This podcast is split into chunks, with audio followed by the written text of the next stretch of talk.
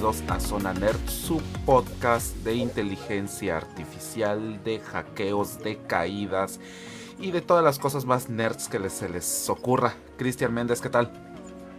¿Qué onda, Juanito? ¿Cómo estamos? Ahorita que dijiste caídas, me acordé de cómo se llamaba el video ese. Era Edgar se cae, ¿no? El, de los primeros videos virales que hubo. Ah, el de ya, güey. El ya, güey. pues, pues, también fue una caída. Y de las caídas más, este, más populares de todo internet. Así es. ¿Qué onda? ¿Cómo andamos? Pues todo bastante tranquilo, no me puedo quejar, bastante chamba, como siempre. Pero afortunadamente con con este fresquecito de clima que nos trajo este norte, ¿verdad? Creo que es.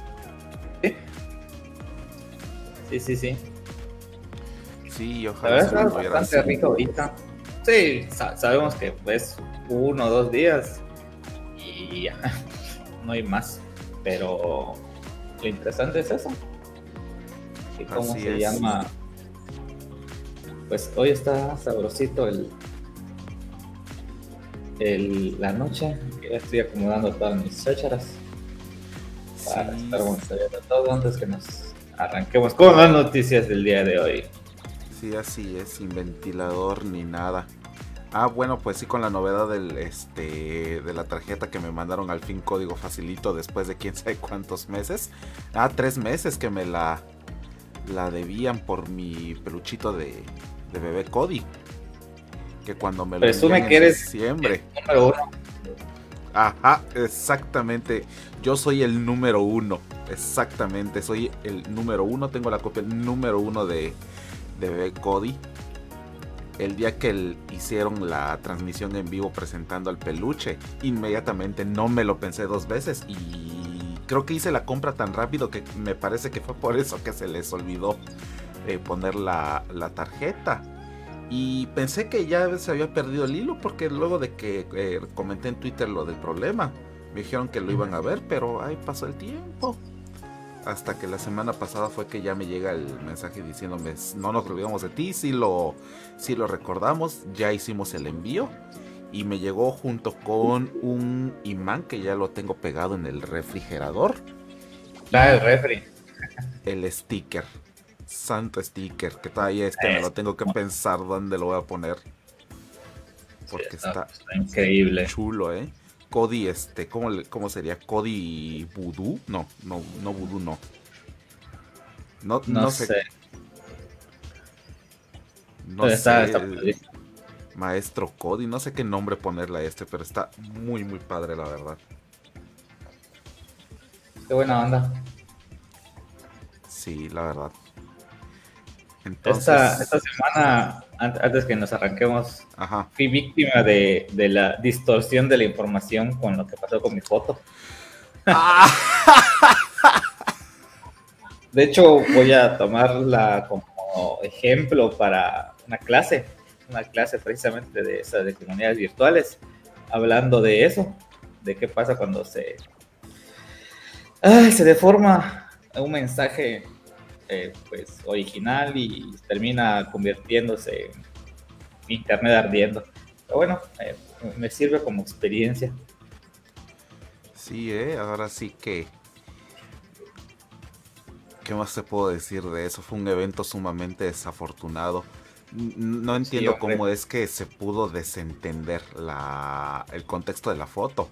Porque estaba bien claro. De hecho, yo lo vi en el casi en el momento en el que lo subiste y yo nada más vi una lluvia. No sé cómo terminó desembocando en aquello.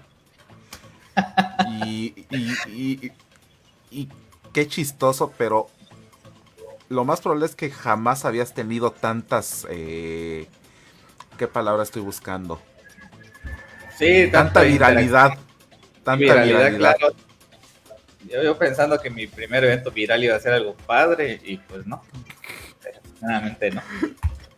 Pero, en fin, el día de hoy eh, tenemos preparado noticias muy, muy, muy, muy interesantes enfocadas a la cuestión de inteligencia artificial, un poquito sobre la nube y algunas noticias eh, interesantes que pasaron estas semanas.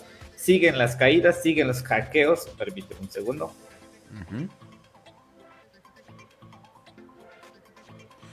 Sí, tuvimos caídas, tuvimos hackeos, más hackeos todavía. De hecho, ya hay como que eh, eh, capturas de algunos de los responsables de los que estuvimos hablando hace unas semanas. Estuvo bastante interesante. Muy movida, muy movida la semana. Entonces, pues, vamos a arrancarnos. Quiero arrancar hoy con la simulación de Jessica. Esa, noticia me trae este, haciéndome bastante ruido en, la cabeza y voy a poner un poquito de, contexto. Seguramente más de uno hemos visto esta serie de Black Mirror, ¿verdad?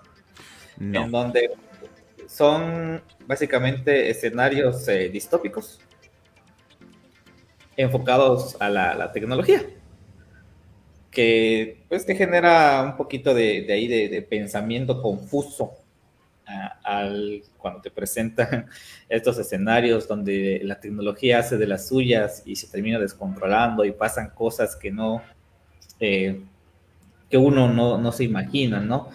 Eh, hay un capítulo en especial en donde una muchacha, una, una chava, se muere su esposo, queda, queda viuda, y entonces eh, creo que, no, no, recuerdo bien, pero creo que una pariente le dice que hay como una empresa que te vende un humanoide.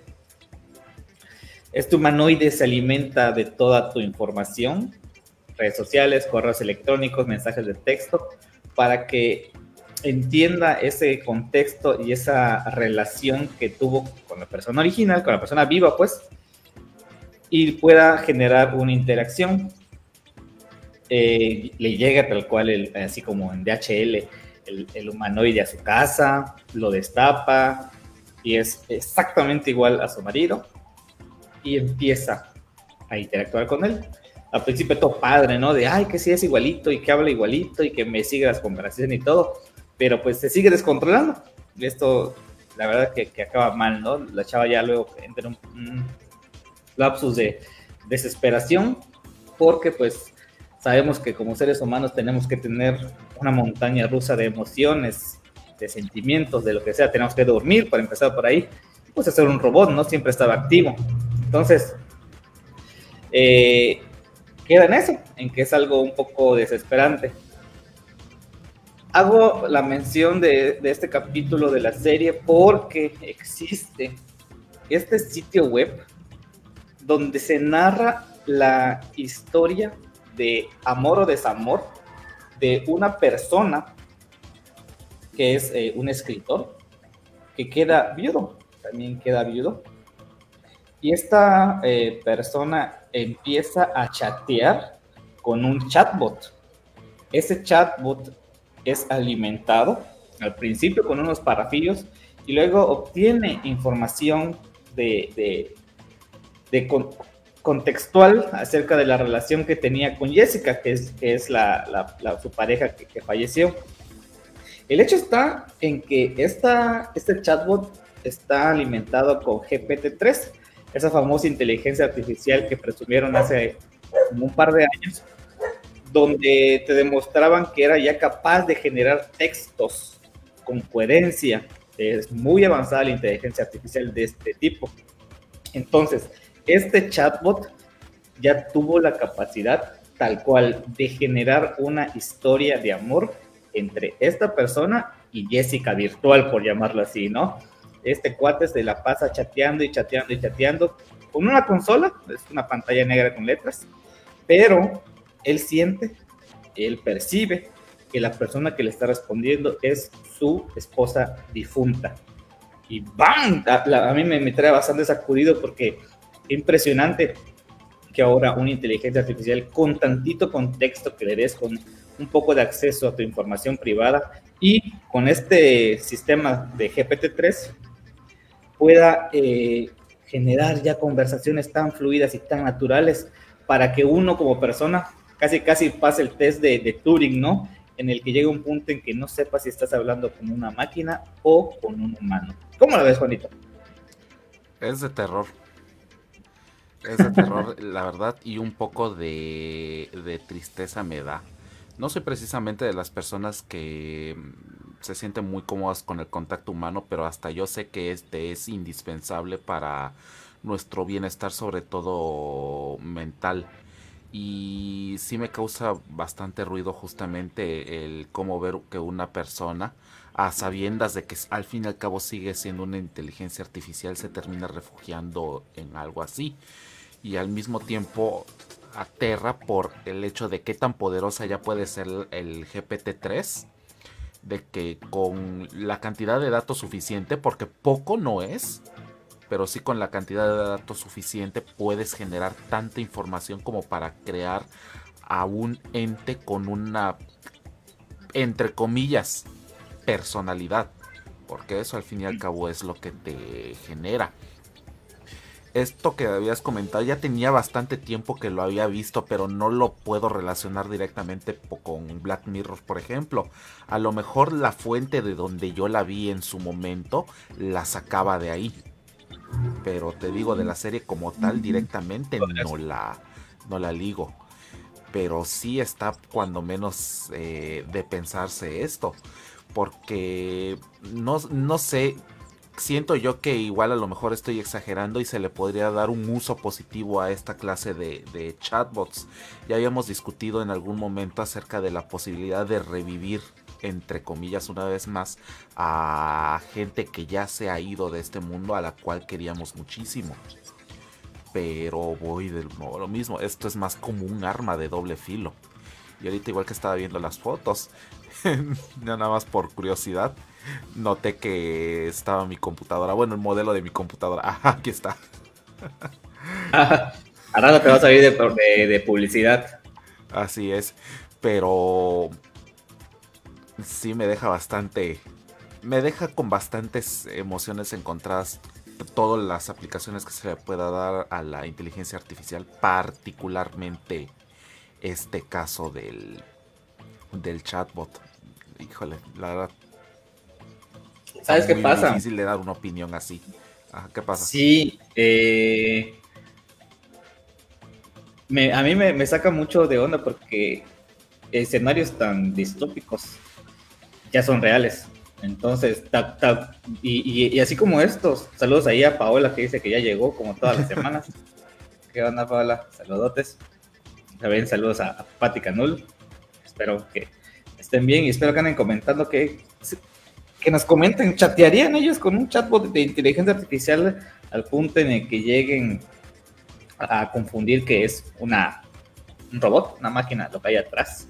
Pero bueno, ¿te acuerdas también que hubo un punto en el que se puso de moda una plataforma que tú le cargabas una foto de cualquier persona y la inteligencia artificial te generaba como un videíto de dos segundos haciendo que esa foto que tú este, le, cargaste se convirtiera en una persona tipo GIF que, que, se veía, te parpadeaba, se sonreía tantito y boom. Y mucha gente empezó a subir las fotos de personas que ya fallecieron como para recordarlas, como para mantenerlos vivos un ratito, ¿no?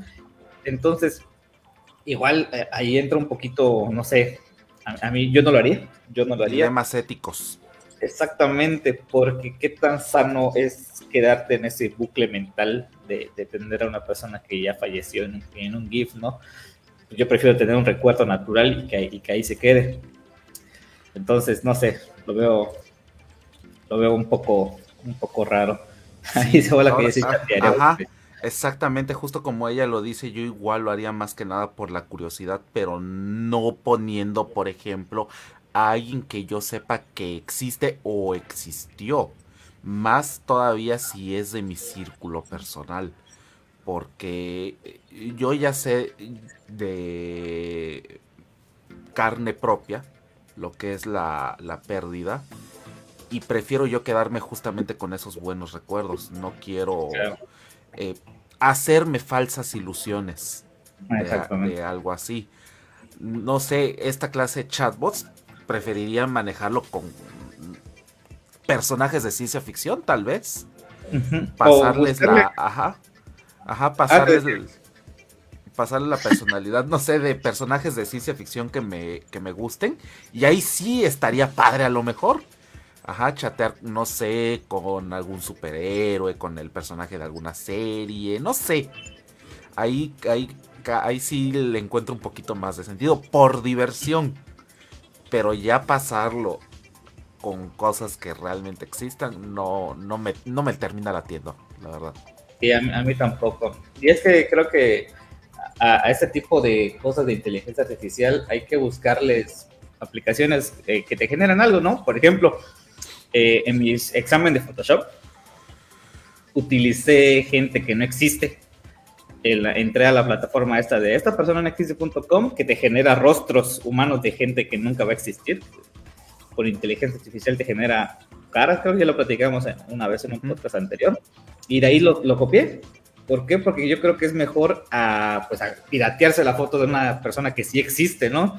Y que lo llegue a ver y se enoje. Pues mejor te generas una persona con inteligencia artificial y eso utilizas como modelo.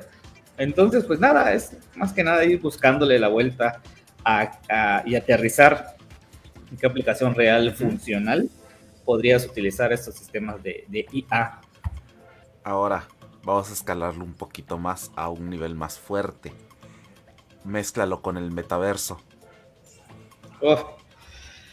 Sí, y es que, híjole, vienen cosas muy interesantes. O sea, ya a veces creo que mi cabeza no alcanza a dimensionar vivir ahora en un mundo eh, virtual y convivir con personas que no existen, que están generadas por máquinas y creo que tuvieran una personalidad muy similar a algo que tú inconscientemente alimentaste con tweets, con posts, con fotos de Instagram, que alguien, imagínate, güey, que estés en el metaverso y se acerque este Pepito Conejo, ya sabes, y se, comporte como tú realmente eh, alguna vez pensaste que se fuera a comportar y se convierte en tu mejor amigo.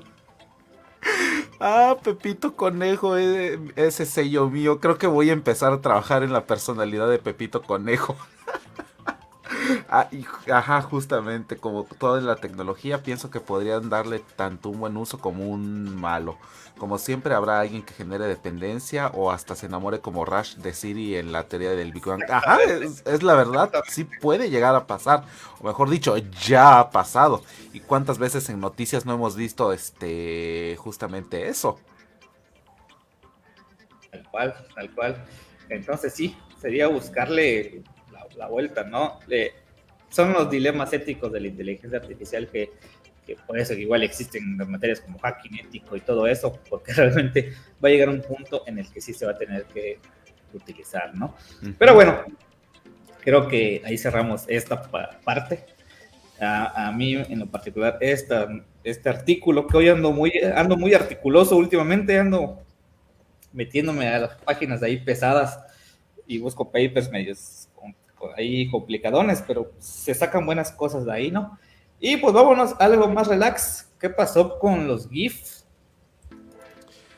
Chale, Chabelo vivió más que Stephen Wilhite.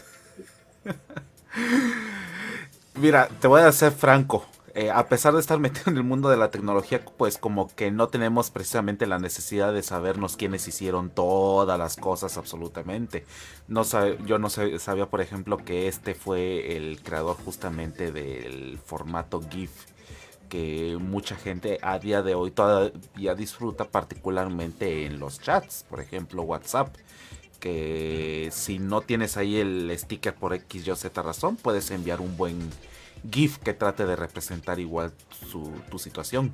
Así, ¿verdad? Yo me muevo más con los GIFs que con los stickers.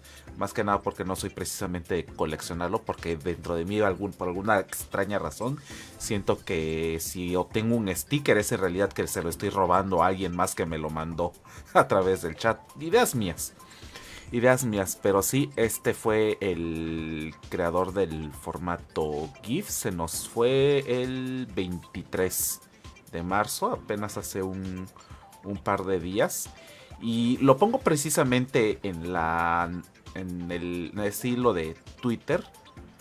por justamente cómo es que reaccionan las personas. Ve, por ejemplo, este. Ajá, cómo le están dando la despedida con, con su propia creación. Eso fue lo que me llamó la atención ya tienen ahí igual referencias para cuando alguien se muere y si quieren confirmar que realmente se nos adelantó, la página de Chabelo vivió más que es este perfecta para eso. No vayan a Wikipedia, no vayan a Google, Chabelo vivió más que. Queda perfecto para, para esto. ¿Qué tal?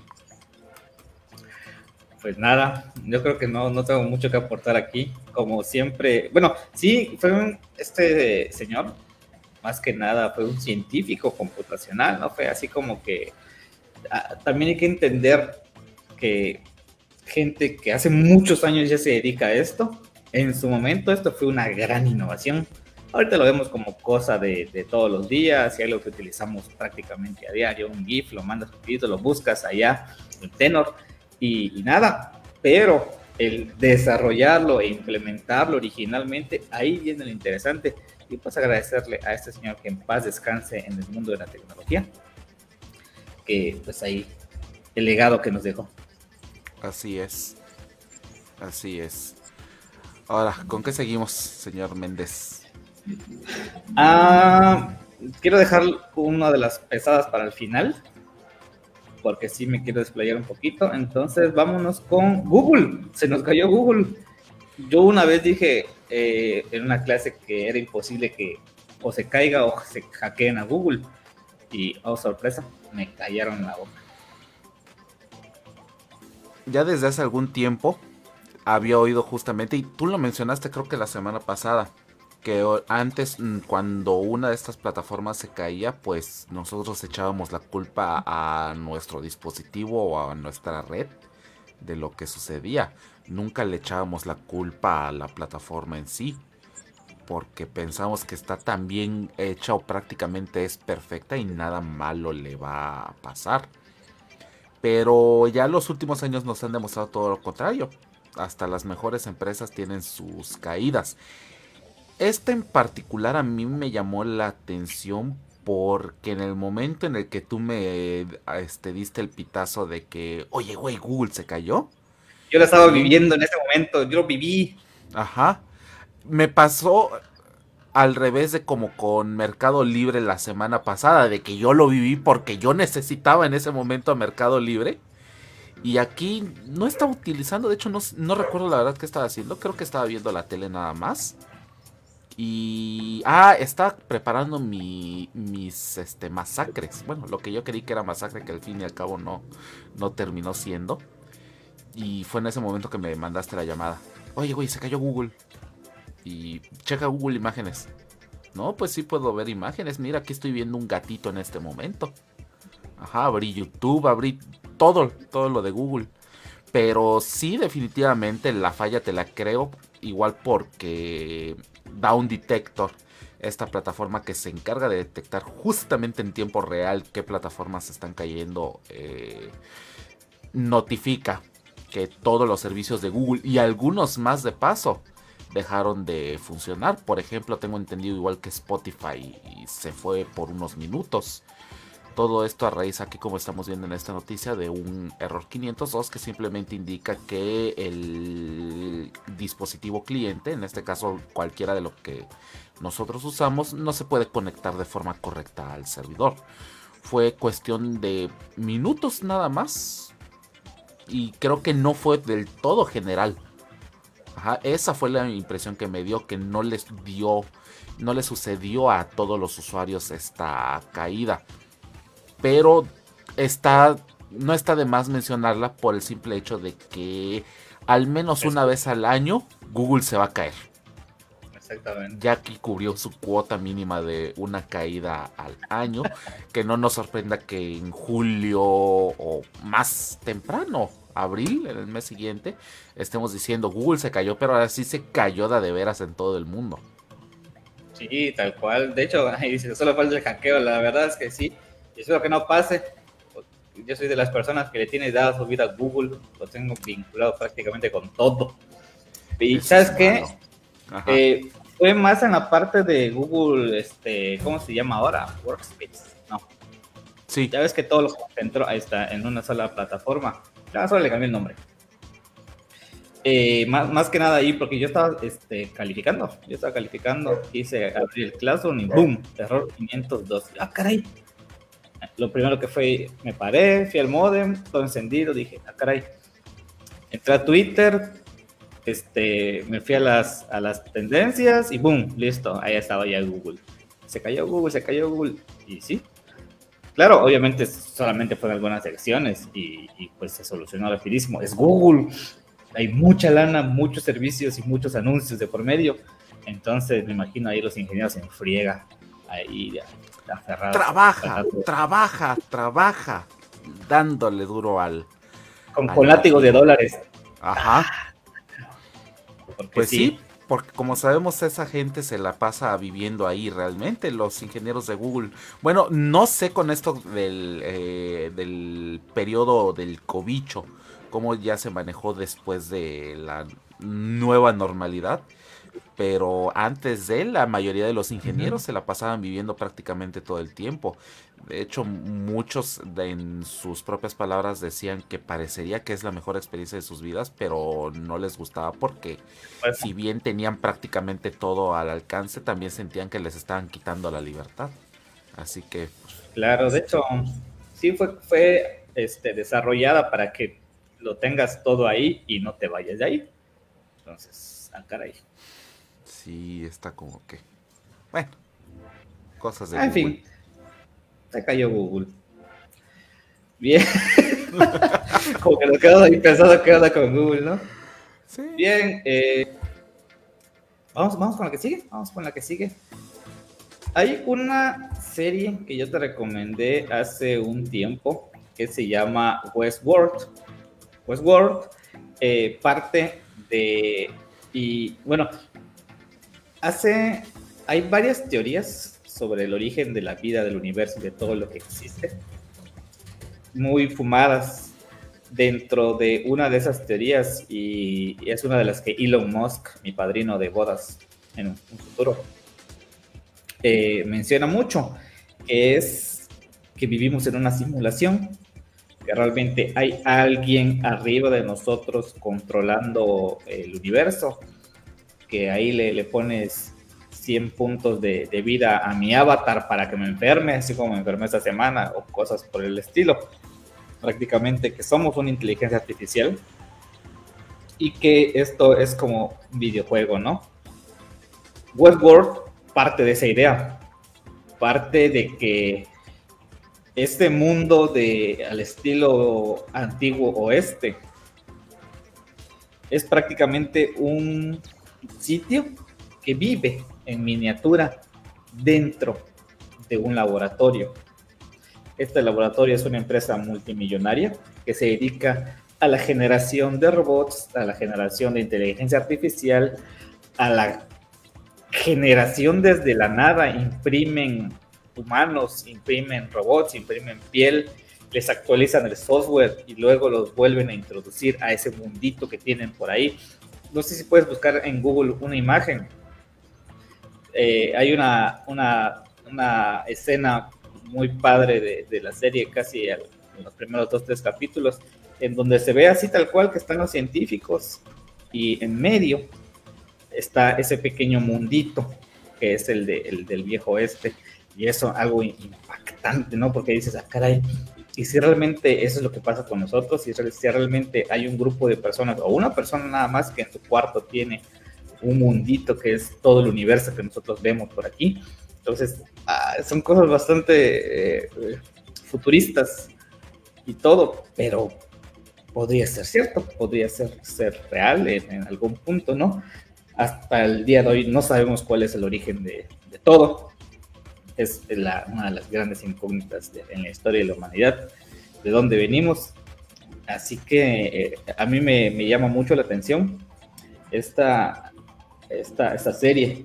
Y eh, hago la mención porque, y ya cambié el bannercito, existe uno que, algo que se llama EX, que es eh, el Museo de Ciencia y Tecnología del Futuro que prácticamente hace eso.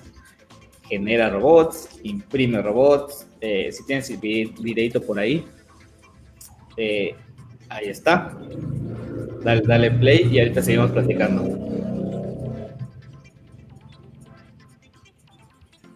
pues ahí tenemos los robotitos, vemos cómo, cómo, está todo el rollo desde la parte del puro chasis, reconocimiento de patrones eh, biométricos, gestos, incluso, y ahorita esta, eh, esta persona, vean cómo las tienen, es, como prácticamente crear todo, todo desde cero.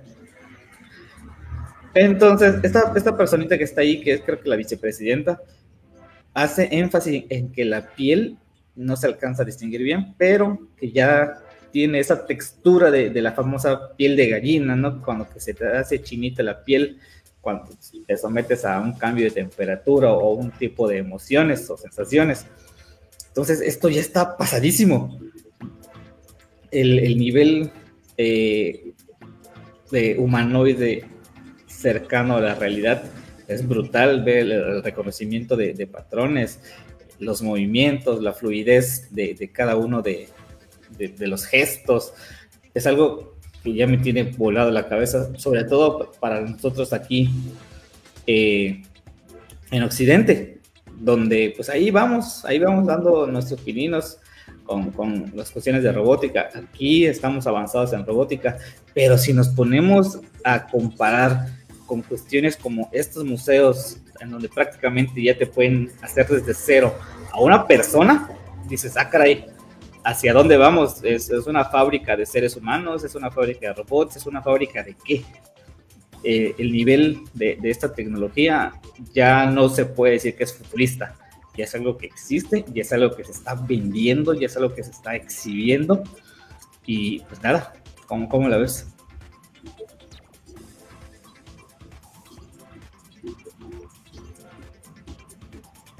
Estás muteado. Sí, ya vi. Que el futuro no este no se está acercando. Ya estamos en el, en el futuro prácticamente. Cuando me mostraste esto el otro día, lo primero que se me vino a la mente fue la película de El hombre bicentenario que protagonizó este Robin Williams hace ya muchísimos años donde narran la historia de un mundo en el que los robots ya existían más o menos en estas fechas. Estos robots pues estaban fabricados para servir a la gente, pero eran los robots bajo los conceptos en los que todavía nosotros eh, lo manejamos. Cuerpo de metal enteramente, carente de expresiones faciales, típico de eso. Y el protagonista, en este caso, que es el personaje de Robin Williams, interpreta a un robot igual, pero que tiene un defecto de fábrica, que es la conciencia. Está consciente de que él existe en este plano, desarrolló una personalidad propia y conforme va avanzando la trama de la historia, él busca ser ese humano que, eh, que en realidad es, porque tiene todo en realidad para considerarse un ser humano. Y empieza por algo tan simple como ese rostro enteramente mecánico, como que pulirlo para tener expresión un poco más humana, tener movilidad en la boca y escalar después de ello al tratamiento del cuerpo entero injertándose piel artificial, donde ya gana igual los eh, gestos de los músculos. Luego pasa creo que a un nuevo plano en el que le insertan sensores de dolor. Y así va eventualmente con sistema estomacal, aparato reproductivo, obviamente no funcional, pero no funcional en el término enteramente reproductivo, pero sí en el recreativo y llega al grado final de la condición humana en su totalidad a través de un sistema sanguíneo, un aparato circulatorio con corazón y toda la cosa, que va degradando todo lo que ya se había metido. Bastante fumado, pero eso fue lo primero que me recordó esto por ver justamente cómo los robots ya, los robots que se están presentando acá ya ganaron al menos parte de lo que ya te acabo de demostrar, particularmente la piel de gallina, que no es algo que digamos que se puede emular muy fácil. Ya de por sí con lo que se está haciendo, por ejemplo, con esta robot, ¿cómo se llama? Sofía. Sofía. Sofía que está bastante peliagudo para los que no están tan metidos en esto. Ahora velo a tal grado. Sí, e, e, es, impresionante. Sí, entonces es un avance bastante interesante. Yo todavía no me termino creyendo que eh, ya en tan poco tiempo haya, este, podamos ver semejantes avances. Creo que yo todavía me lo estaba imaginando como para el 2035, 2040, pero ve, parece que cuando ya estemos en esas fechas, a lo mejor esto que estamos viendo acá ya sea enteramente funcional. A lo mejor tal cual en las películas de Yo Robot, por ejemplo. Pero ahora sí que solo el tiempo lo dirá. Ahorita que dijiste Sofía. Sofía tiene Facebook. Ya ves que es la primera robot humanoide que, que tiene su nacionalidad. Entonces tiene, tiene su Facebook y quiero suponer que la, misma inteligencia artificial eh, hace que genere las, publicaciones, ¿no? sus posteos. Hago mención de esto porque eh, lo último, a lo, o sea, ya, ya está en otro nivel esta, esta robot. Lo último que, que, supe, porque la, la, sigo y casi diario veo sus publicaciones, es que ya existe una Sofía en el metaverso. En el metaverso de Decentraland y existe una Sofía y, ahí ella está conviviendo con, la gente pues, que ya está en ese metaverso. Incluso ya Sofía está generando sus propios NFTs basadas en inteligencia artificial, que prácticamente son pinturas. De hecho, si tienes ahí Facebook, te invito a que lo busques. Y ya puedes comprarlo con Mana, que es la, la, cripto de, de Decentraland. O sea, ya está en otro nivel de que dices, esto no es simplemente un robot y no solamente es inteligencia artificial. Ya estamos viendo aplicaciones reales del metaverso. Ya estamos viendo hacia dónde va la tendencia. Son cosas que, que ya tenemos que subirnos a este tren, al menos como consumidor porque no podemos dejar que el concepto nos vaya ganando, ¿no? Este, y está impresionante que se está haciendo con Sofía ahorita, ¿no? Y también, ya para cerrar el comentario, recuerdo hace unos 10 años, que fue más o menos cuando me empecé a interesar en el tema de la robótica, eh, que hice un pequeño trabajito así, muy, muy, muy ligerito de investigación. Ahí platicaba sobre el robot Asimo. Asimo fue un robot eh, chiquitín, de la marca Honda. Se invirtieron muchísimos millones de dólares en investigación y desarrollo para desarrollar este robot y lo vendieron como que la gran maravilla, que esto iba a ser eh, disruptivo, que las versiones cada vez iban a ir mejorando, bla, bla, bla, bla, bla, bla.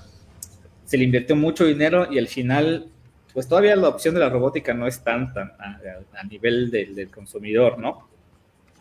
Entonces llegó una empresa que se llama Aldebaran, que es de Francia, me parece, y creó el robot Nao, que es el que, todos conocemos.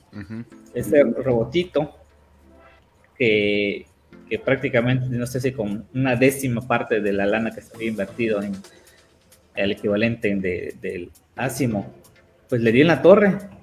Y este robot Nao se empezó a distribuir como una opción para los centros de investigación, gente que estuviera desarrollando algoritmos de inteligencia artificial con Python y que aprendiera cositas ahí de tecnología y boom, la, rompió. Y hasta el día de hoy es algo muy, muy vigente el, utilizar el Now para aprender a hacer, sobre todo redes neuronales, algo así. Eh, entonces, eh, existe también otra empresa que me acabo de acordar que se llama PAL Robotics, está en Barcelona que esa, yo estoy seguro que sí alguna vez escuchaste que hubo un robot policía que se perdió. Bueno, era de esta empresa de, de, PAL Robotics. Entonces, así como estas que, ya tienen un mercado, un nicho, ya son de un tipo en específico, porque no son tan humanoides, son más del aspecto que muchos eh, tenemos en la cabeza como de robot. Así ya también se está abriendo un nicho muy importante en la parte humanoide, humanoide, humanoide, casi, casi ya humano. Bueno, es el caso de Sofía, como es el caso ahora de este museo eh, de China. Eh, hay el campo de la robótica últimamente se ha despegado, pero brutal. Y a mí me emociona mucho ver estos avances y, poder ver cómo funcionan y todo, ¿no? Pero bueno, nada, me emocioné. Ahí cerramos el tema con robots y pues vámonos a lo que nos truje. La siguiente, hablar de tu fuerte, Lapsus. Al parecer hay un chavillo de, de 16 años que es uno de los líderes de esta empresa que dio mucho de aquel ver con la ciberseguridad las semanas pasadas. Sí, ya recordarás, ya recordarán todos igual que estuvimos hablando de el por qué hicieron precisamente lo que hicieron. Es que estaba bastante extraño el modus operandi de que no fueran tras los datos de la empresa. Bueno, tras los datos de los usuarios, sino fueron directamente a la parte tecnológica se robaron de Mercado Libre repositorios, se robaron de Nvidia igual eh, documentos importantes relacionados a proyectos a corto plazo. Eh, oí, no, leí igual el otro día que a Microsoft igual parece que se les infiltraron estos sujetos. Creo que 32 ¿qué? gigas, no, no más, debió haber sido. No sé cuánto, pero Ajá, igual fue bastante información la que parece que les robaron. Y, oh sorpresa, porque las primeras investigaciones arrojan que es un morrito de 16 años de Reino Unido, que parece que es el que está al frente de esta organización. Entonces sí, ya empieza a cuadrarme un poco el por qué mientras alguien más adulto querría directamente dinero, alguien sin experiencia no sabría cómo solicitarlo precisamente. Y en su lugar se fueron directamente a la parte tecnológica. Igual posiblemente por fines de aprendizaje. Ya sabemos que el término hacker, por ejemplo, no aplica precisamente para alguien malvado. El hacker es simplemente una persona que está hambrienta de conocimiento y lo puede utilizar para bien o para mal.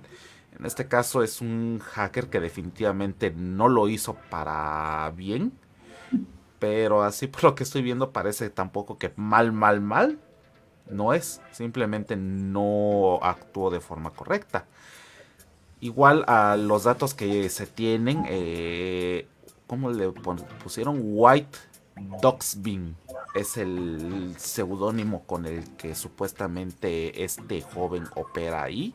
Además de que también hay indicios de que un adolescente igual, pero de origen brasileño, podría estar al frente de esta organización. Lo único que es seguro es que son morros los que están haciendo estos ataques. Cuando menos interesante, ¿eh? Me recordó esto al ataque que sufrió Twitter hace algún tiempo. No sé si te acordarás cuando los magnates más poderosos del mundo empezaron a solicitar los Bitcoin. Ajá. Y, no fue precisamente el ataque que alguien muy sofisticado pudiera haber hecho. A través de mensajes de texto. Ajá, fue por gente inexperta que al fin y al cabo sí le funcionó su jugada, pero no lo hicieron bien porque fueron fácilmente rastreables. Y en este caso parece que, va para lo mismo. Ya para ir cerrando eh, en este apartado, pues se reporta igual que ya empezaron igual las detenciones de presuntos involucrados ante estos ataques. Aquí hay que decir que a diferencia de que de nuestro país, por ejemplo, que muy difícilmente se puede dar caza a alguien que esté detrás de una computadora por cometer actos criminales de origen cibernético. En otros países esto sí es súper, súper buscable.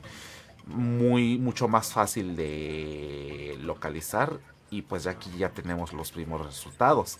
Falta ver si después de lo que acabo de decir de Microsoft hay alguna otra empresa que igual esté en la mira o si ya van a parar estos ataques, porque ya ve que por tercera semana consecutiva, hackeo, hackeo, más hackeos. Yo lo único que quisiera cerrar con el, comentario es que si este muchachillo o muchachillos llegan a caer, eh, se les sí sabemos que es cibercrimen y lo que quieras, pero que no tenga un desenlace como pasó en su momento con Aaron Swartz, que él en su momento lo que hizo fue dar un montón de información de estas de con costo, en la que tú tienes que pagar por, no sé, comprarte un paper y eh, pues dejarla libre. Prácticamente lo que hizo fue en un disco duro, vació las, las bibliotecas de la universidad donde estudiaba y las dejó libres para todos. Entonces, obviamente lo, lo acusaron de, de, muchas cosas. Prácticamente el muchacho terminó suicidándose y era un genio en cuestiones de informática. Entonces, eh, espero que si este chavo llega a caer, pues, no sé, lo meta a trabajar a la policía cibernética de, de ahí o algo, pero no ponerlo como un delincuente, porque si algo está haciendo bien es exponer esos huequitos de seguridad que tienen las grandes empresas. Entonces, de alguna u otra manera, tiene que retribuirse. Incluso, pues hay, hay, empresas que hacen eso, ¿no? Lanzan retos y dicen, si me hackeas, estoy, no sé, 100 mil dólares. Pues tratando de que los usuarios busquen vulnerabilidades dentro de sus plataformas. Entonces, eh, pues yo creo que por ahí podría ir la, la cuestión. Sí, de hecho, sí va a pasar definitivamente. O sea, lo van a castigar, es seguro. No creo que tampoco el castigo sea excesivamente grande porque en primer lugar, si realmente estamos hablando de que fue un adolescente, en lugar de ponerle el castigo convencional a un adulto, tienen que enfocar esa habilidad que usó para cosas malas, entre comillas, y las utilice para fines que puedan ayudar a la sociedad en la que él vive. No sé, tal vez la misma Microsoft a lo mejor esté interesada porque Microsoft es una de esas empresas justamente que caza talentos. Y en este momento que Microsoft tiene un catálogo bastante extenso de compañías que necesitan cuidar mucho de seguridad, GitHub. Entonces, sí, imagínate semejante talento como el que puede ofrecer esta persona, este White Toxville podría irles bastante, bastante bien. Además, es algo que se tiene que hacer. Ahora sí que no queda de otra, porque hay que darle crédito. No robó los datos de los usuarios, no se metió con los usuarios, se metió con la empresa nada más. Ajá, pero a, las 300 mil, no, no sé las cuántas millones de cuentas que manejen estas eh, eh, compañías, no se vieron realmente afectadas. No hubo que robo de contraseñas, robo de tarjetas de crédito o débito, eh, filtraciones a bases de datos en la Deep Web, nada de eso.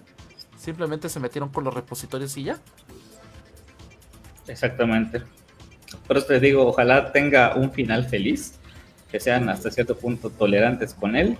Y pues nada, a ver qué va a pasar con eso. Hay que darle bastante seguimiento. Y pues eh, nada, vamos con la última nota de la noche. Porque eh, a mí se me hace muy interesante y esto como para hacer un poquito de conciencia. Este es un artículo, un artículo muy largo. Si alguna de la gente que nos está viendo o escuchando le interesa, creo que vamos a empezar a compartir los links de donde nosotros obtenemos la información esta vez lo saqué de la página del MIT, digo bien universitario. Pero me llamó muchísimo la atención porque te habla sobre realmente esto que nos tienen vendido a nosotros como la nube. Nosotros, bueno, mucha gente piensa en la nube y piensa que son computadoras por ahí y nada más. donde yo guardo mis cosas o donde automáticamente se respaldan mis fotos de Google. Pero entender que son servidores, son computadoras, hay algo físico ahí y hay información ahí. Entonces, eh, prácticamente el artículo te habla sobre el impacto o los impactos ambientales que tiene la computación y el almacenamiento de datos. Es sumamente preocupante y, quiero hacer una breve explicación desde, lo, desde el cimiento, ¿no? ¿Cómo uno puede visualizar o más bien materializar esa idea de, qué es la nube? ¿Qué, qué, se almacena en un disco duro? ¿Qué se almacena en una memoria, en un USB y todo? Pues prácticamente es electricidad, es un pulso eléctrico desde lo más básico. Vamos a verlo así, tienes un cable, pasa electricidad por ahí, tenemos un 1 cuando hay algo dentro de ese cable que se está moviendo. Cuando no pasa nada por ahí, tenemos un 0. esto le llamamos un alto, un bajo, un verdadero, un falso, un 1, un 0, un bit, como quieras llamarle. Ahora, cuando yo, por ejemplo, le doy doble clic a una imagen para abrirla, lo que está pasando es que es una cadenita de unos y ceros que va viajando eh, en nuestra computadora y que llega a un punto en que se llama codificar. ¿Qué quiere decir esto? Que agarras esa maraña de caracteres y te los va a transformar, te los va a codificar y te los va a mostrar en una imagen. Eso es lo que pasa. Ahora, últimamente las empresas como Google, como Apple y todas las que tienen su nube, lo que te ofrecen es almacenar gratuitamente o con algún medio de pago toda esa información. Pero realmente ellos tienen algo que se llama granjas de servidores, que son edificios grandes, muy, muy, muy, muy grandes, donde tienen miles y miles y miles de computadoras apiladas exactamente una dentro de otra y discos duros dentro de discos duros y respaldos, eh, virtualizaciones, infinidad, eso, a ese conjunto de cosas que acabo de mencionar se le llama infraestructura porque están organizadas de alguna manera. ¿Qué pasa? Esto es algo físico, es algo tangible, tiene que funcionar con algo y obviamente funciona con electricidad y vamos desde ahí, funciona con electricidad. Sabemos que la revolución ecológica y lo que quieras, pero sí, la quema de combustibles fósiles sigue siendo hasta el día de hoy eh, la mayor fuente de producción de energía eléctrica. Desde allá, ¿cuánta electricidad se requiere? Por, y, sobre todo que esto no descansa, esas computadoras todo el tiempo están encendidas. Entonces, ¿cuánta electricidad se necesita para que todos esos centros de datos se mantengan activos todo el tiempo? Ok.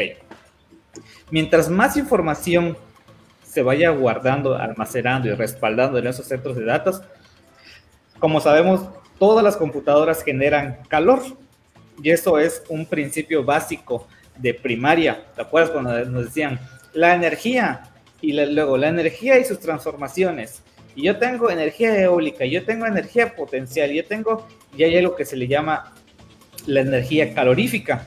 Y la energía calorífica es una consecuencia del movimiento de algunos elementos en este caso, va fluyendo eh, esos pulsos eléctricos dentro de una computadora y por química, por naturaleza, por la propiedad misma del material, va a desprender un poquito de energía en forma de calor, así nos lo enseñaban en la primaria, ¿te acuerdas? Desprende energía en forma de calor. Bueno, este calor, ahora vamos a escalarlo por todos los discos duros, por todas las computadoras, de todos los centros de datos es muchísimo calor y ese calor se tiene que disipar, se tiene que enfriar de alguna manera. Esas computadoras no pueden calentarse. ¿Y cómo se calientan? ¿Cómo se enfrían? Hay infinidad de formas para enfriarse, pero una de las más eficientes es eh, el, aire acondicionado. Y sabemos que los aires acondicionados funcionan con electricidad, la contaminación que generan los, los aires acondicionados, el calentamiento eh, per se que utilizan todos los aires acondicionados. Y existen otros tipos como es eh, los, los enfriamientos líquidos. Líquidos. Entonces, ahí viene otro problema. También hay un dato muy interesante que dice que el consumo de agua que utilizan estos centros de, datos es abismal. Son miles de millones de galones de agua que se utilizan para mantener fríos los centros de datos.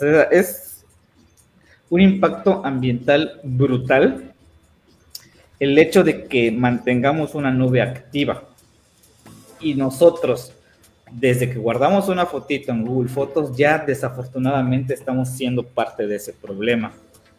Ah, las grandes empresas que, como Amazon, como Google, que te dicen, ah, ok, nosotros estamos migrando a este, fuentes limpias de generación de energía, sí, pero te lo proyectan a 20, a 30 años.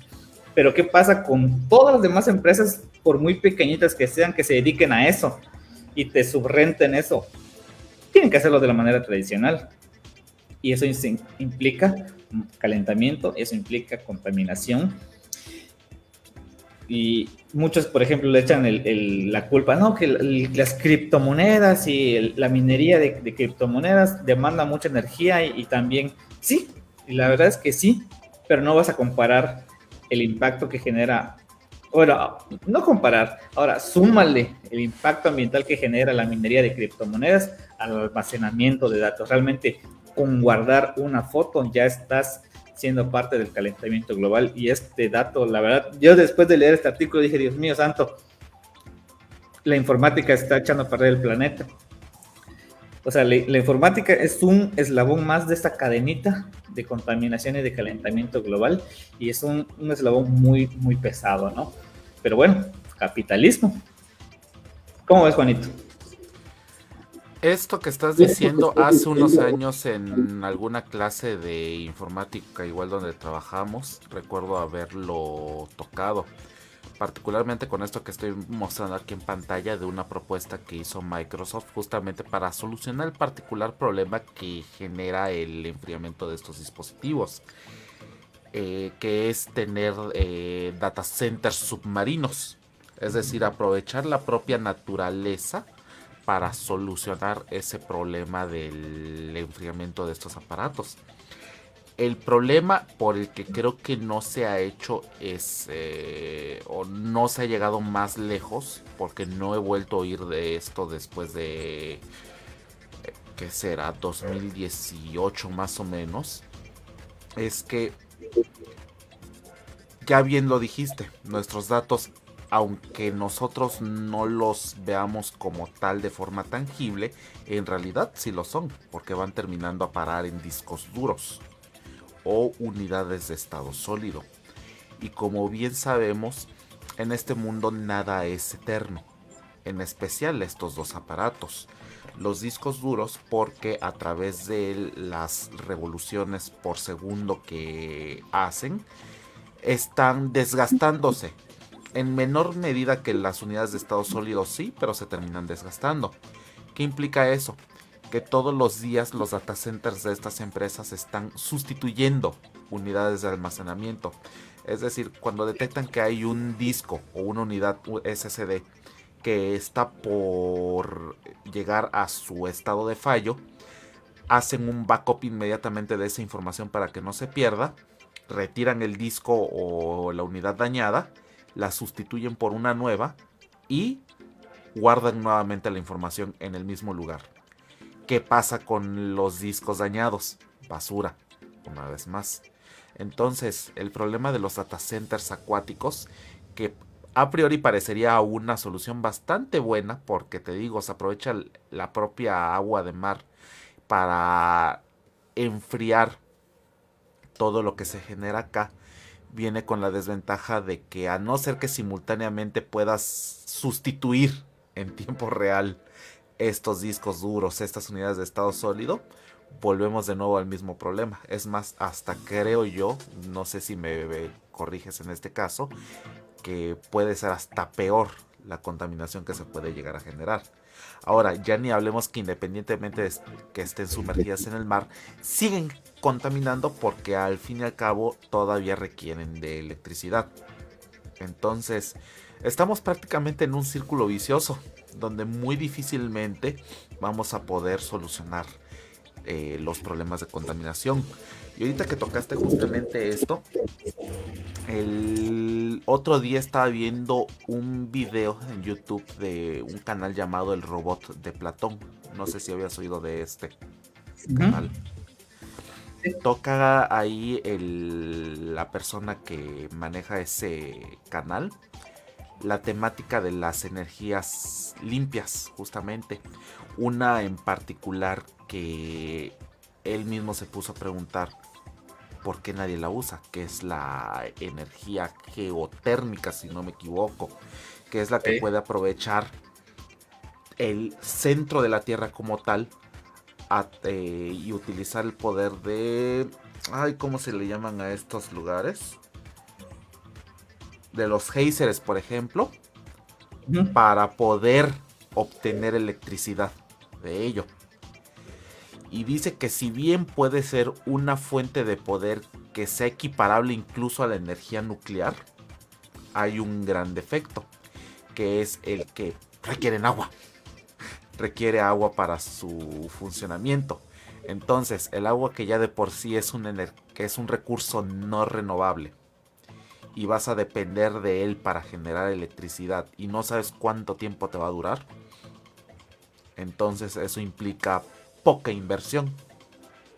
Porque la gente que va a desembolsar su dinero no va a querer entrarle a un negocio que no les va a devolver lo, invertido.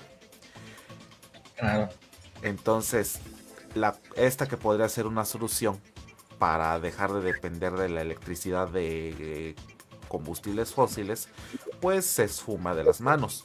¿Se están haciendo los intentos para esta clase de energía? Sí, pero a muy largo plazo a lo mejor vamos a ver los resultados.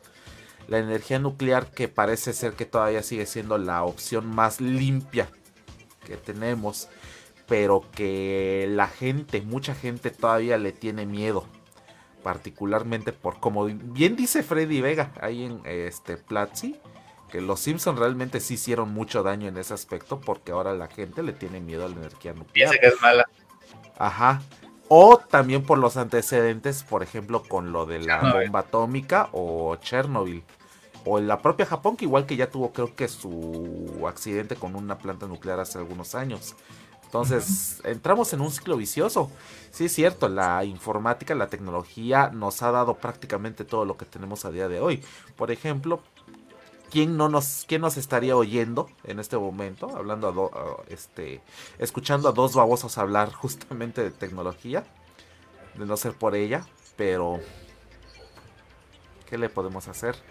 Algo que se me había ocurrido desde hace algún tiempo, no sé qué tan buena idea se te hace. Aunque sea un granito de arena, pero desde mi punto de vista podría ser empezar a nosotros usar nuestros propios centros de datos. Hay estos este, dispositivos llamados NAS, que son unas cajas especiales que tú conectas en el router de tu casa y tú le metes la cantidad de almacenamiento que tú quieras. 10, 11, 12 teras. Obviamente no va a ser algo barato, pero va a ser tu propia nube, no vas a depender de nadie más que de tu propio internet para estar conectado a él en cualquier momento. No es tan contaminante como el centro de datos de estas empresas, porque ni siquiera va a depender de un refrigerante como el aire acondicionado o los líquidos estos donde se sumergen. Y una vez que pagues lo que tengas que pagar, ya no andas buscando que necesito más espacio. Ajá. O sea, ya no es de que, ay, es que Google me da 19 gigas y por eso lo quiero. O es que tengo los 100 gigas que me da Outlook. Ya no estamos hablando de gigas, ya estamos hablando de teras. Disponibles prácticamente en cualquier momento. No sé. Sí, de hecho, entonces aquí creo que el punto central es que esto no se va a erradicar, al contrario, esto al día va creciendo y va creciendo más. Creo que lo que la conciencia que debemos hacer y, tampoco se trata de, ah, ok, pues vámonos a la edad de piedra y apagamos todo y encendemos este, una, una como si fuera fogata, ¿no? No, sino me recuerdo una plática que tuve con el maestro Axel en Creadores, es tratar de aminorar ese trancazo, tratar de que el impacto no sea tanto, de pequeña en pequeña acción, pues algo podemos hacer por el planeta. Eh, mm, no sé, a mí sí, sí me... Leer este artículo sí me hizo pensar muchas cosas de qué podría o cómo podría yo aportar mi granito de arena para no tratar de solucionarlo, sino tratar de que el trancazo... Hacer eh, menos daño. Exactamente, ¿no? Y pues bueno, este fue el último tema de la noche, como, como estuvo bastante interesante la noche de hoy. Así es. Así es, definitivamente. Esto último, por ejemplo, sí me dejó pensando igual. Dije, ya venía desde hace algún tiempo pensando en el caso del NAS, porque creo que ya se está convirtiendo más en una necesidad que un que en algo meramente opcional y de paso pues ya ahí hacemos nuestro pequeño aporte porque no solamente es eso, igual toda la cantidad de chatarra que generamos con las cosas, los aparatos que ya dejamos de utilizar, llámese televisores, eh, teléfonos, computadoras, etcétera, etcétera, etcétera. Pero con eso, lo de las inteligencias artificiales, esos chatbots, sí está bastante para pensarse. Es como para que vayan a, a, a acostarse nada más, pero no dormir dejar ese gusanito en su conciencia que no les permita conciliar el sueño. Exactamente, pues nada, agradecer a la gente que nos acompañó una semana más.